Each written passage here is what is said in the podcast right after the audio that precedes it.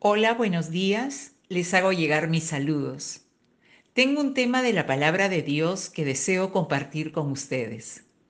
Palabra de bendición es esta, en la que nos enseña para qué vino Jesús al mundo. ¿Qué significó para el mundo que, Jesús viniera a la tierra? Que el Hijo de Dios viniera a esta tierra. Nació Jesús como nacen todos los hombres creció y murió. Luego resucitó y ascendió a los cielos, dejando una enseñanza de vida para todos los hombres. La Biblia nos enseña que Jesús vino al mundo para hacer la voluntad del Padre. Esto se traduce en obediencia. En el Evangelio de Juan capítulo 6 versículo 38 dice, porque he descendido del cielo no para hacer mi voluntad, sino la voluntad del que me envió. ¿Cuál era la voluntad del Padre? ¿Qué deseaba el Padre que hiciera Jesús en la tierra? Debido a la naturaleza caída del hombre, el hombre estaba en pecado, el hombre estaba en problemas.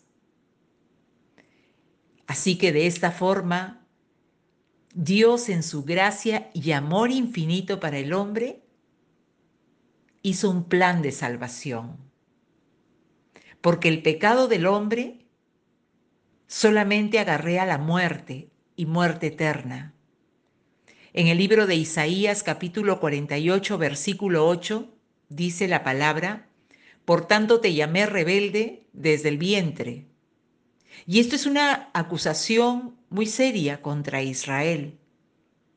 Dios hace esta acusación debido a la idolatría del pueblo, de la obstinación e hipocresía. Y esto parece ser un problema recurrente de la humanidad en su condición natural. Sin embargo, para Jesús no fue fácil. Él era 100% Dios, pero también 100% hombre. Sin embargo, obedeció al Padre. Y la obediencia de Jesús fue hasta la muerte. Es decir, en el plan que Dios el Padre había ideado, había establecido, un plan para Jesús, un propósito para Jesús, era que el Hijo de Dios viniera a la tierra de manera humilde, Él se hiciera hombre, caminara entre los hombres y llegar a la cruz para morir en la cruz por el pecado de los hombres. Ese fue el propósito. Que el Hijo de Dios pagara en la cruz el precio del pecado de la humanidad. Entonces Jesús no vino a hacer su voluntad, sino la voluntad del Padre. Entonces este texto que estamos leyendo del Evangelio nos enseña, en principio, que Jesús descendió del cielo. Dice el Evangelio de Juan capítulo 1 versículo 14, y aquel verbo fue hecho carne y habitó entre nosotros, y vimos su gloria, gloria como del unigénito del Padre, lleno de gracia y de verdad.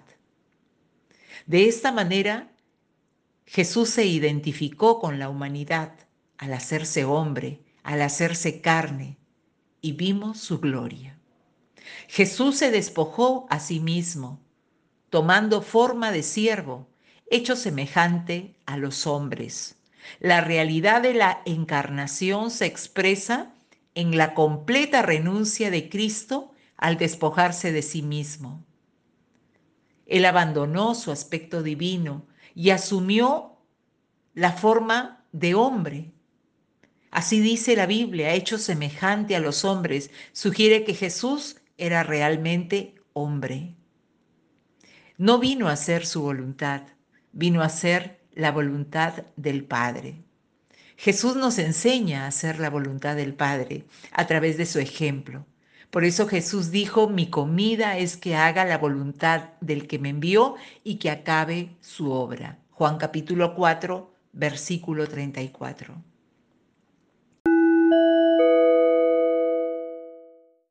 La desobediencia y rebeldía es un problema para el hombre. Por eso Jesús vino a enseñarnos obediencia al Padre. Desobedecer significa rehusar, ser persuadido. Desobedecer significa menospreciar la fe. Desobedecer significa rechazar a Dios, rechazar su mensaje. Es necesario, por eso se hizo necesario un plan de salvación para solucionar este problema del hombre, su rebeldía, su desobediencia a la palabra de Dios. Todos hemos pecado, pecado y estamos destituidos de la gracia, de la gloria de Dios por haber rehusado atender a la palabra del Señor. Nuestra obstinación como seres humanos caídos, nuestra obstinación al pecado, nuestro rechazo a la palabra de Dios, el hecho de menospreciar la fe en Jesús, nos hace culpables. El libro de Romanos capítulo 5 versículo 19 dice, porque así como por la desobediencia de un hombre los muchos fueron constituidos pecadores, así también por la obediencia de uno los muchos serán constituidos justos. ¿Quién fue la desobediencia? ¿Quién es ese hombre que desobedeció? Adán. Adán desobedeció. Y por cuanto Adán desobedeció, todos los hombres heredamos esa carga del pecado. Pero dice la palabra de Dios que así también por la obediencia de uno, los muchos serán constituidos justos. ¿Y quién es ese uno? Jesús. Jesús es ese uno, ese hombre obediente, obediente hasta la muerte, para pagar el precio de los pecados. Y de tal forma que el hombre pueda ser reconciliado con Dios. Y como dice la palabra, pueda ser constituido justo. Por eso Cristo murió. Y Cristo se hizo obediente hasta la muerte. Y humilló su rostro. Y siendo Dios se humilló y caminó entre los hombres. Y los hombres lo rechazaron. Los hombres rechazaron el mensaje. Se obstinaron y no creyeron al mensaje de la fe y se opusieron al Hijo de Dios. Y los hombres hasta el día de hoy se siguen oponiendo al mensaje y rechazando a Jesús, al Hijo de Dios.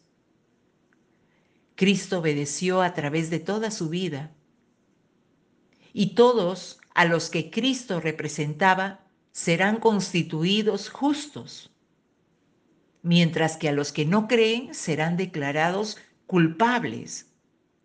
Es decir, es necesario creer en Jesús, creer en esa obra que Jesús vino a hacer al mundo.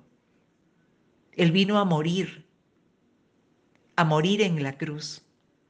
Y no se quedó en la cruz, sino que resucitó de entre los muertos y ascendió a los cielos y está sentado a la diestra del Padre en victoria, ganando y teniendo victoria aún sobre la muerte. Y con esa victoria haber constituido justos a todos aquellos que creen en Él. Es posible, es posible que, nos, que el hombre pueda volverse a Dios a través de Jesucristo. Jesucristo es el camino, la verdad y la vida. Jesucristo nos confronta a los hombres cada día cuando le echamos una mirada a nuestras acciones. Su espíritu de obediencia de Jesús nos confronta. Nos confronta con nuestro pecado.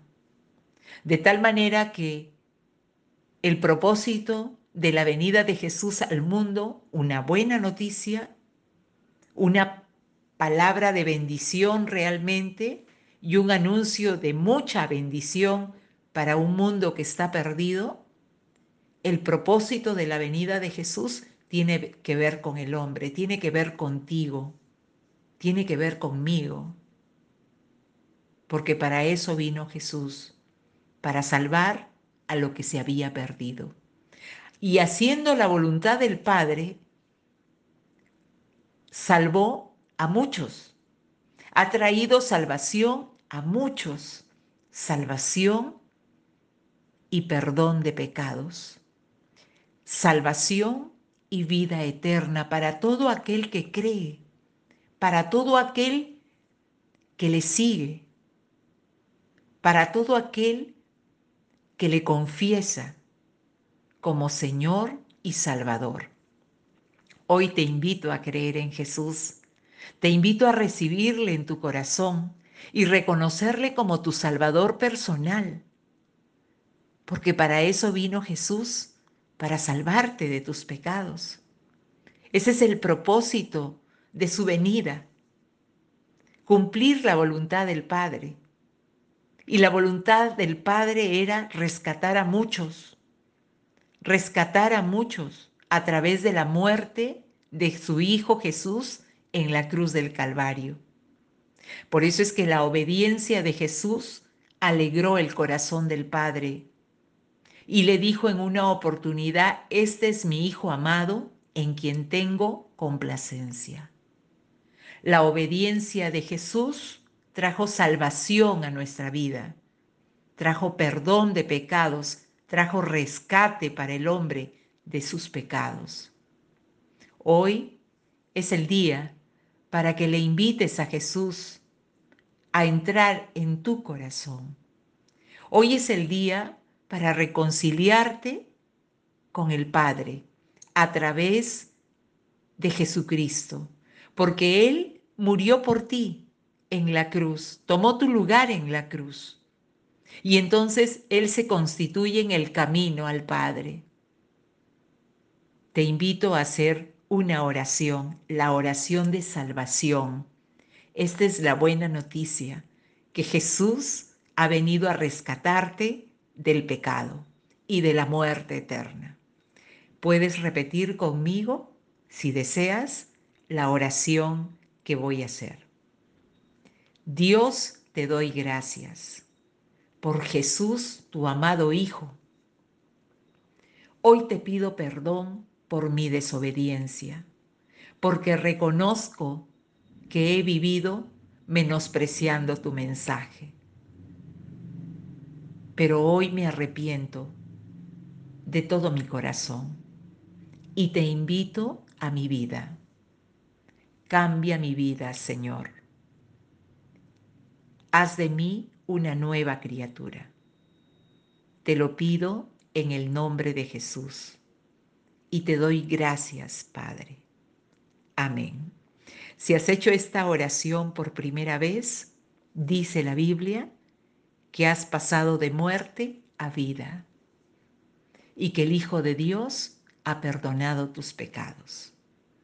Es por fe, es por gracia y es el regalo que Dios te da el día de hoy. Que Dios te bendiga y que tenga un excelente día. Amén.